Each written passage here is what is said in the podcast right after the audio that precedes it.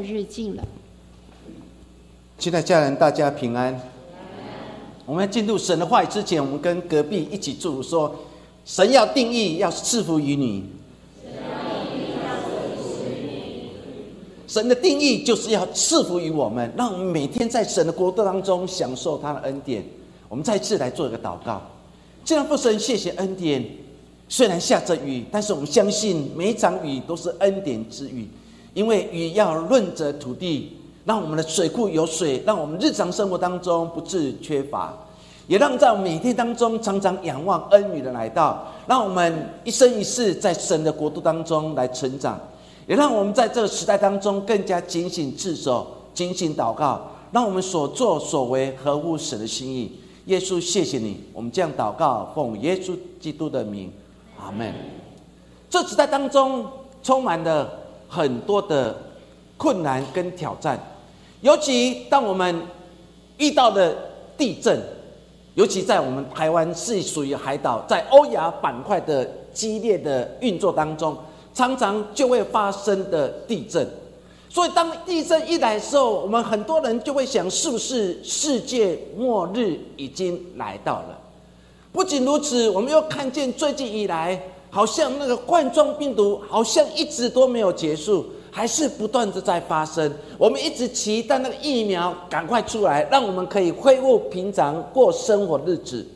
所以，当我们面对一个不知名的病毒，或是我们称为它是新冠状病毒，我们的心里面也还是有很多的疑问，甚至会不会也对我们自己的信仰也开始对神说：“神啊！”这是不是世界末日已经来到了？不仅如此，气候的变迁，该下雨不下雨，该结冰不结冰。然后我们看见的，在中国大陆那个洪水一场接着一场，一场接着一场，很多人因为这样而丧失自己的财产，甚至自己的生命。当我面对气候的变迁，或许很多时候我们也在问神说：“神啊，是不是你的日子已经来到了？”是不是世界末日已经近了？尤其到明年的时候，总是会调一个叫做末日的时钟。去年末日时钟调了两分钟，这两分钟一调，让很多人开始心惊胆跳。为什么？因为当末日的时钟往上一调的时候，表示那末日已经慢慢的靠近，所以很多人就开始对未来产生了恐惧，对明天也产生了害怕。我们在每天生活当中也开始存着这样的害怕的心，所以你会发觉这时代当中，我们常常所听见的就是末日靠近了，世界末日已经近了。所以好莱坞的电影当中。二零一二啊，就演了一场的末日的电影，所以导致的很多人存在这样的思想里面，尤其在教会里面也常常存着末日的思想。我们在期待，甚至在害怕，期待说神的末日赶快临近的时候，我们可以成为被得救的人。但是有时候害怕的时候，是因为若是神的日子靠近，是不是连我也被审判了？我们面对这样的环境当中，我们该如何面对？尤其透过圣经当中，马可福音十三章第八节，他怎么说？他说，在末日的时候，民要攻打民，国要攻打国，多处必有地震、饥荒，这都是灾难的起头。耶稣说的很清楚，在灾难的开始当中，民要攻打民，国要攻打国。世界各地有地震、有饥荒，因为这是灾难的起头。当你好好去想耶稣这句话的时候，似乎已经在提醒我们：我们所面临是一个动荡不安的日子、不安的年代当中。信仰在这个时代当中，到底提供我们什么稳定的力量？是不是真的如同我们常常所提的问题？世界末日已经靠近了吗？我们今天所读的《彼得前书》，作者就是彼得。彼得原本原名就是西门，然后被主耶稣基督改名叫基法。亚兰文的意思就是石头，希腊文的意思就是彼得，所以我们常常说西门彼得。彼得前书的作者西彼得，他生活在一个被犹太教所掌控的社会里面，社会当中充满了对立，甚至很多生病的人、被鬼附着人得不到任何一点点的关爱眼神，他们总是被犹太教所遗弃，他们生活在一个社会的边缘里面。耶稣来到这世上，他要打破这种阶级观念，他要让所有苦难的人得到安慰、得到鼓励、得到保护。我们今天所读的彼得前书或是彼得后书的作者彼得，当耶稣呼召他成为他的门徒的时候，其实给他一个非常重要的使命。那就是你要成为整个教会的基石，整个成为教会石头，因为你让整个教会可以稳固，因为你可以让整个教会可以继续繁衍下去。彼得前书或是彼得后书，他写作的时间大部分在主前、主后的六十四年。当时罗马发生了一场的大火，当时罗马皇帝叫做尼禄，他把所有的指控在基督徒的身上，因此基督徒就开始面对了很多的破坏。教会基督徒在罗马皇帝尼禄所掌控之下，面对生不如的生活，面对一个不知未来的生活。彼得后来在主后的六十五年到六十七年，他在罗马而殉道。我们今天所读的经文当中。他到底发生了什么事情？为什么彼得要说末日已经靠近了？你们当彼此相爱。你好好去想当时的背景，你就可以知道为什么彼得会讲这样的话。因为当时的教会面对破坏，很多散居各处的信徒，他们生活非常的穷困潦倒。不仅如此，他们还面对反对者，甚至犹太教的人来毁谤他们，来攻击他们。这种感觉就像那个狮子张开口，随时要吞吃可吞吃之人。彼得了解当时教会的信徒所面对的难处，彼得要用什么的话语来安慰这些信徒，让他们可以继续持守真理下去。于是。彼得写了这封书信，要再次提醒所有的基督徒：你们要持守信仰，你们要忠心持守到底，因为万物结局已经尽了。当你们倚靠神的时候，你必定能够得胜。你去想这段话语当中，似乎在提醒所有信徒不要害怕。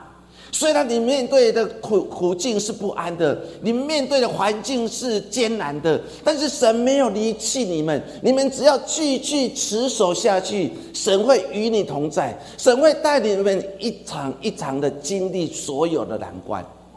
所以今天我们要透过彼得前书第四章的第七节到十一节当中，让我们思想几件事情。第一件事情就是警醒祷告。四章七节，他一开始就说万物的结局尽了，所以你们要谨慎自守，警醒祷告。彼得在鼓励当时的初代教会的信徒说：万物的结局尽了，世界的末日尽了，所以你们要做一件事情，就是谨慎自守，警醒祷告。万物结局尽了，他原来意思说主的日子已经靠近了。使徒行传第一章当中，耶稣升天了，门徒在底下看着耶稣升天，但是耶稣没有跟他交代什么事情，导致的这些门徒就站在原地望着天。这时候天使就来到他们当中，对他们讲说：耶稣怎么去，就会怎么来。你们要刚强自主，你们要开始领受神的教导，你们要开始到每个地方为主来传福音。所以这些的门徒就开始进入了马可楼，然后开始同心祷告。一祷告的时候，我们看见了圣灵降临在他们身上，他们开始说方言，说其他国的语言。然后彼得开始讲到三千五千人悔改而信主。所以你可以了解当时所面对的处境当中，似乎在告诉这些所有基督徒不要害怕。虽然尼禄皇帝，虽然罗马政府压迫我们，虽然你们生活非常穷困，但是不要忘记，神与你们同在。在这样难处当中，神没有离弃你，神依然的看顾着你，因为主的日子已经靠近了。彼得师傅在提醒他们说：“主的日子快来了，所以主的日子来到，就是一个得胜日子。主的日子来到，这就是一个荣耀日子。你们要成为蒙福的人，所以你们不要因此而灰心丧志，你们要继续持守下去。说，亲爱的弟兄姐妹，万物结极尽了，那代表着主的日子已经靠近了。神。”透过耶稣基督来到世上，那个得救日子、得胜日子已经靠近了。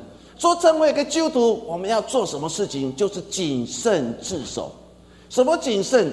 希腊文原来意思就是使一个人的精神处于一个健康的态度，没有烦躁而不安。说谨慎自守，就是让我们的心平安下来。我们多久没有平安？我们在每天的生活当中忙忙碌碌，然后在每天的生活当中害怕来过每一天，只是一个演习，飞机飞得过去，直升机飞得过去，我们的心就害怕，我们就会看好像觉得中共打过来了，因为我们处在一个害怕的里面。当时的信徒不也是如此？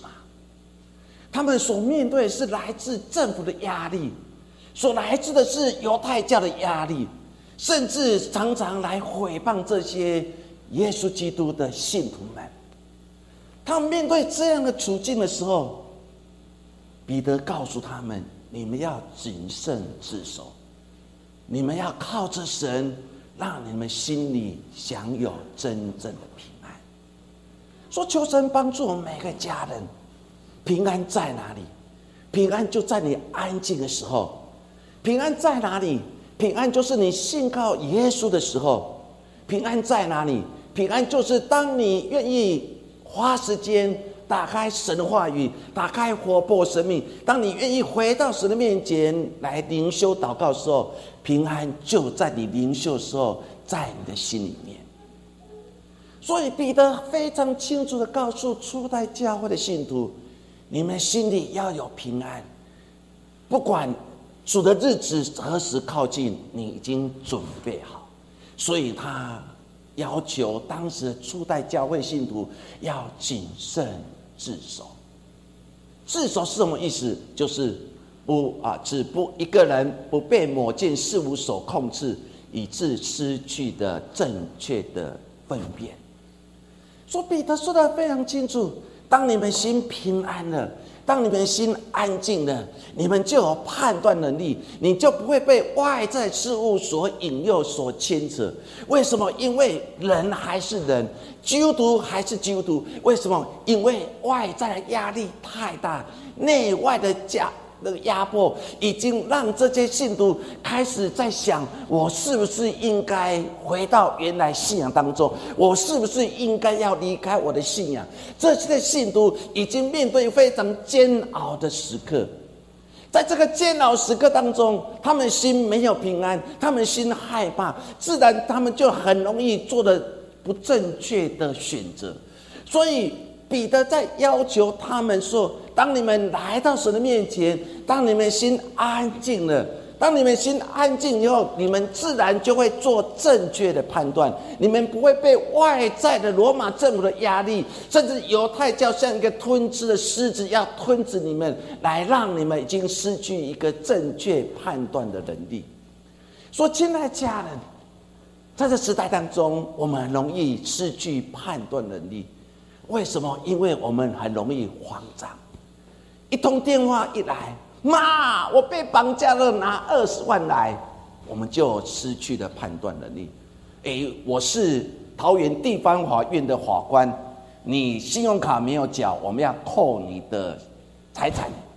若你在什么时候没有交多少钱，我们就要扣你的所有的财产。我们的心就害怕，我们就赶快汇款去了，就遇到了诈骗集。很多时候。心一慌乱了，心一忙了，我们乱了分寸，我们失去了判断能力。当时的教会不也是如此吗？所以彼得要求他们：你们要谨慎自守，更重要的，那就是你们要警醒祷告，因为彼得知道，当时的教会所面对是很多的恐惧。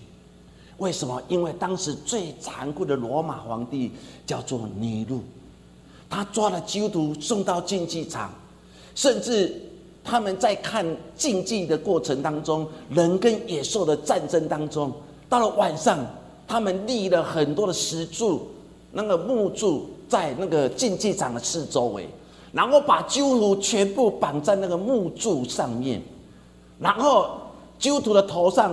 然后淋下的桐油，到了晚上的时候，直接放火焚烧这些基督徒，成为火把。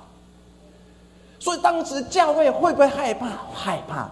基督徒会不会害怕？害怕。为什么？因为害怕被残忍的尼禄皇帝抓到，会不会被抓到那个石柱上面、木柱上面被绑在，然后到了晚上被火焚烧，成为人形的火把？不仅如此，犹太教誓志要吞寻找那个可吞吃的基督徒。犹太教成为一个当时非常重要所谓的告密者，向罗马政府告密来陷害基督徒。基督徒面对这样的环境当中是黑暗的，是可怕的，因为在那个害怕当中，在黑暗当中，他们的心恐惧了。他们不知道该如何走下去。信仰可以在我害怕当中给我力量吗？他们在质问他们所信的耶稣基督。非常出名一个灵修神父叫做卢云，他在所写的一本书叫做《爱胜过恐惧》。这本书当中有句话这样说：“这个世界又使我们接受各式各样令人害怕问题。”如果我没有找到另外一半，如果我没有找到房子，没有工作，没有朋友，我该怎么办？如果我突然失业，如果我突然生病，如果发生意外，如果失去朋友，如果我的婚姻失败，如果战争爆发，我该怎么办？如果有人偷了我的钱，闯进我家，伤害我的家人，我该？卢云神父在这本书当中，他强调了我们所面对的，就是很多事情让我们陷入害怕当中。无论在婚姻、在工作、在朋友当中，如果有一天我们全部都失去以后，自然你的心就充满着很多的恐惧。耶稣所面对的当时的环境。说耶稣开始出来传福音当中的时候，他就引用的以赛亚书当中的一句话，那句话就是：“那坐在黑暗里的百姓看见大光，坐在死荫之地的有光发现照着他们。”耶稣知道那个年代当中充满了黑暗，充满了不安，充满了苦惧，所以耶稣知道。他要成为那个时代的光，耶稣要成为那个时代的温暖，耶稣要像一个光，照样在黑暗当中行走的百姓。现今我们所处环境不也是如此吗？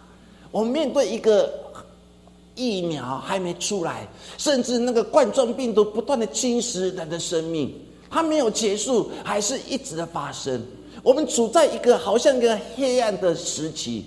我们对未来好像没有一点点的期待，我们只能一天过了一天，因为我们不知道什么时候会结束。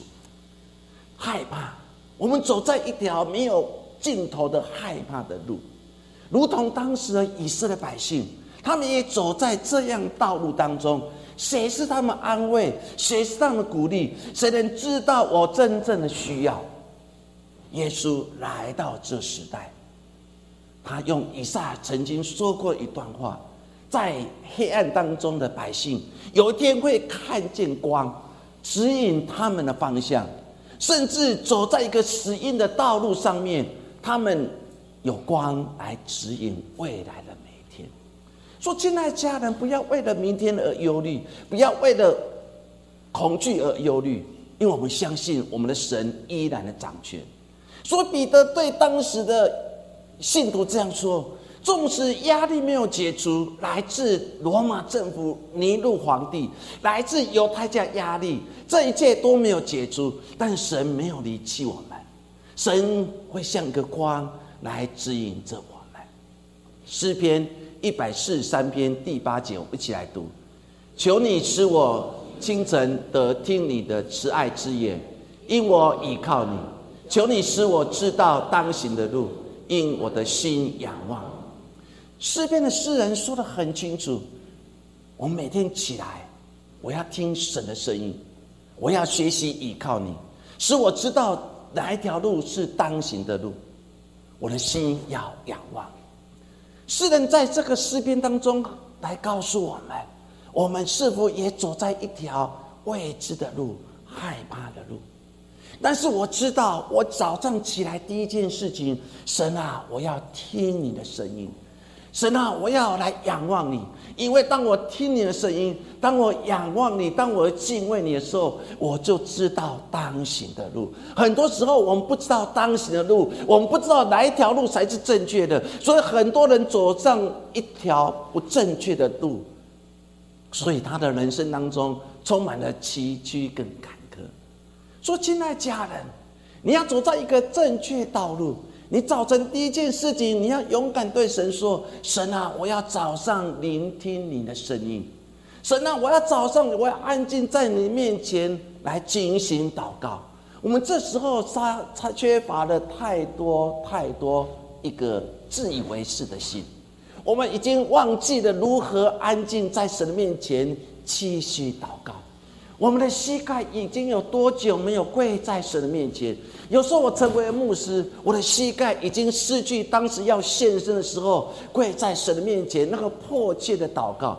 我们的膝盖已经好久好久没有跪下去了。我们的双手已经好久好久没有合起来了。我们已经好久没有精心祷告，因为似乎祷告离我们越远。为什么祷告离我们越远？因为我们祷告似乎没有蒙神的应允，所以我们所期待就是我一祷告神啊，你要马上应我。祷告，如同初代的教会的信徒，他们所面对这样环境的时候，他们也是神啊。罗马政府的压力什么时候结束？犹太教压力什么时候结束？神啊，请你告诉我那个时那个日。彼得跟他讲说：“没关系，那个主的日子已经靠近了，所以你们要谨慎自守，你们要好好的精心祷告。当你有更多祷告的时候，你们在一个动乱的时代当中，你们才有安定力量；在一个动乱的时候，你们才有生心存盼望的心。亲爱家人，你的祷告跟你的平安是连接在一起的。你。你的祷告跟你的希望是连接在一起。你没有祷告，你的心就没有平安；你没有祷告，你的心就没有盼望。所以，亲爱家人，早上我们要出去工作或是就学的过程当中，你要回到神的面前，你要勇敢说：“神啊，我清晨要听你的声音。神啊，我要跪在你面前。神啊，我合起我的双手。我相信我的祷告一定会蒙神所应允。”所以，当我们愿意花时间祷告，当我们愿意与神更加亲密的时候，纵使你不知道未来会如何，不知道未来道路会怎么走下去，但是你知道神会与你同行。所以，彼得在鼓励他们，最重要的时候，你们要精心祷告。纵使主的日子已经靠近了，但是神依然不会离弃。哥林多前书十六章十三节，我们一起来读：你们务要警醒，在正道上站立得稳，要做大丈夫，要刚强。保罗跟当时更多教会这样鼓励，也要警醒。然后警醒之后，你们才能在正道上站立得住，然后做大丈夫，要刚强。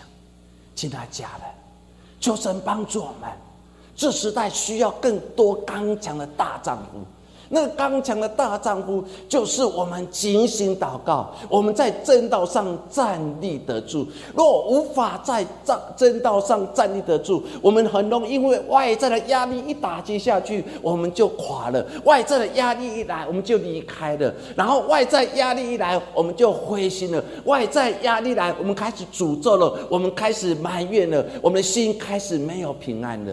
说求神帮助我们警醒，非常的重要。在每一天当中，你要警惕你自己，让你走在神所喜悦的路。你早上起来第一件事情，你要聆听神的声音，你要继续走这条信仰的路，因为神要与你同在。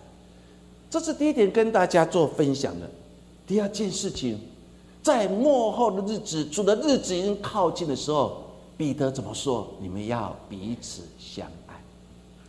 彼得前书第四章第八节说：“最要紧的是彼此相爱，因为爱人遮掩许多的罪。”彼得说的很清楚，只有爱，只有爱还可以遮掩我们所犯的罪。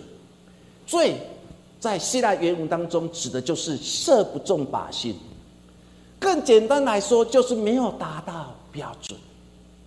很多时候我们要爱主。我们要爱人，我们要学习接纳。我们的口出不说咒诅的话，我们口要说祝福的话。可是我们往往偏离的，我们射偏了，我们走偏了。这时代很多人走偏了，总喜欢走偏门的路。我们这时候，我们常常走失了，因为我们被外在所迷惑。说耶稣曾经讲那个一百只羊的比喻。有一只羊迷失了，听了别的牧羊的声音，迷失在山涧当中。耶稣放下九十九只羊，为了寻找那只失散的羊。羊为什么会迷失？因为听了别的牧羊的话。羊为什么迷失？因为外在世界比较丰富，比较好玩，外在世界充满了很多荆棘，所以人就被诱惑了。这时代当中会让你心彷徨的是，因为我们常常无法把持自己，我们常常看见外在外面世界是如此的荣华富贵，然后在教会里面是一条的法律遵守，第二条法律遵守，然后每天都要安静自己在神的面前，似乎很大的分别。但是只有心安静，我们才不会乱了方寸。但是在繁华世界当中，我们很容易迷失了自己。罪就是如此，让我们迷失了自己，让我们迷失的本性。我们时代当中有什么罪？种族当中的不信任，我们的心冷漠，我们的自私敌对。很多时候，这时代当中。有太多的罪，我们无法打开我们心去接纳所有需要被关心的人。说求神帮助我们面对这样的罪，你不是去隐瞒，不是去放任，而最后不愿意去对付罪，这是很严重的一句的提醒的话。我们不能去隐瞒罪，我们不能去放任罪。最后，我们不愿去对付罪。信仰的生活当中，若我们一直放任、一直隐瞒，我们就不会圣洁来到神的面前。我们看见了亚当、夏娃，他们犯了罪的时候，他们不断的去隐藏。我们看见的亚当就说：“上帝啊，今天我犯了罪，是因为你造这个女人。你今天若不造这个女人，我就不会犯了罪。”夏娃也对上帝说：“上帝啊，我本来跟亚当，然后在伊甸里面欢喜快乐。若你不造这条蛇，我们现在还继续在伊甸园里面。他们总是学习隐瞒的罪、放任的罪，他们不愿意对的对付内在的罪。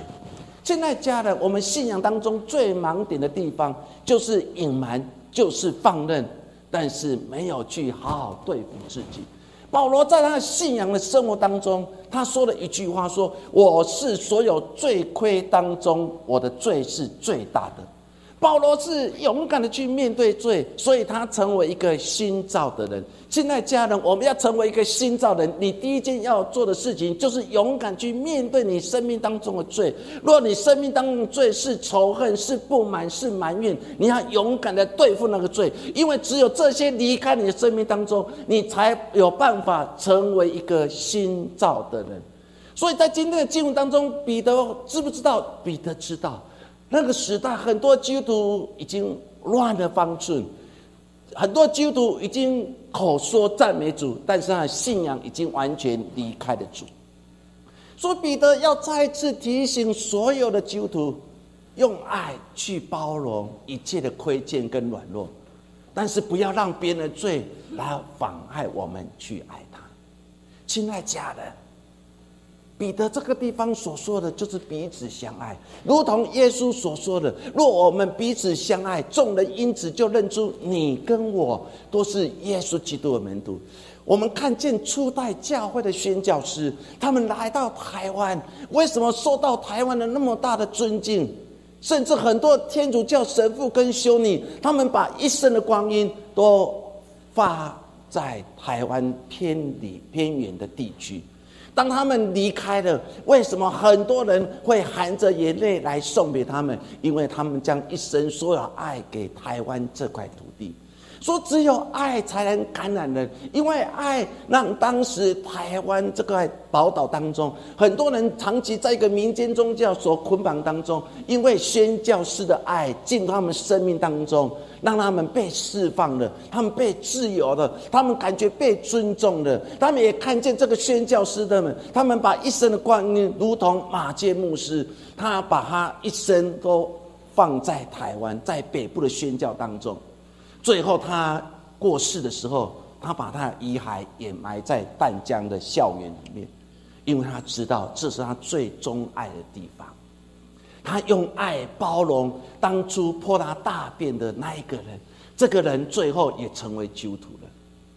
亲爱家人，用爱去包容人家曾经对你的亏欠，有爱去包容每个人生命当中或许的软弱。当我们愿意用爱彼此包容、彼此相爱的时候，其实神的国度就降临在我们当中了。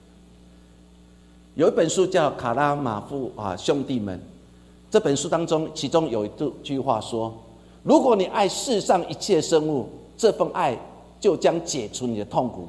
每个人将分担彼此的罪，为别人的罪恶而受苦，将成为一个真正基督徒道义的责任。”他说的非常清楚，一个真正的基督徒，他会用爱去爱世上的每一件的生物，因为这份爱解除了每个人痛苦，因为爱彼此分担了人人人之间的罪。亲爱的家人，当你好好去想这段话当中，是否也在提醒我们所有基督徒，我们已经失去了爱吗？我们是不是已经失去彼此相爱的心？彼得再次告诉初代教会的信徒：主的日子已经靠近了，最要紧的是你们要彼此相爱，因为恨人挑起争端，爱人遮掩一切的过错。马太福音二四章十二节到十三节有段话说。只因不法的事增多了，很多人的爱心才渐渐冷淡。唯有忍耐到底，终必得救。这边所说的不法的事，就是主的日子已经靠近了。很主的日子已经靠近了，所以更重要，我们要谨慎自守，彼此相爱跟包容，一起来迎接主的降临。所以彼得最后这样说。我们要做上帝百般恩赐的好管家，做求神帮助我们。虽然末日已经慢慢靠近，主的日子已经靠近了，但是不要慌，不要乱。我们要精心祷告，我们要彼此相爱。当我们彼此相爱，我们做一个上帝好的管家。不管主的日子何时靠近，我们还是可以在神所赐当中平安的经历，在神的恩典之下。愿神赐我们，我们来做个祷告。亲爱父神，谢谢的恩典，求你帮助我们，求你也助我们，在这时代当中，充满了很多令人害怕的事、恐惧的事。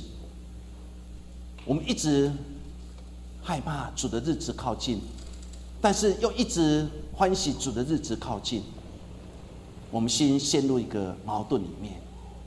但神求你帮助我们，不管主的日子何时靠近。我要做一个常常谨慎自守、警醒祷告，甚至我要学习彼此相爱，因为我相信主，你依然作王在这时代当中。耶稣，谢谢你，我们将祷告奉耶稣的名，阿门。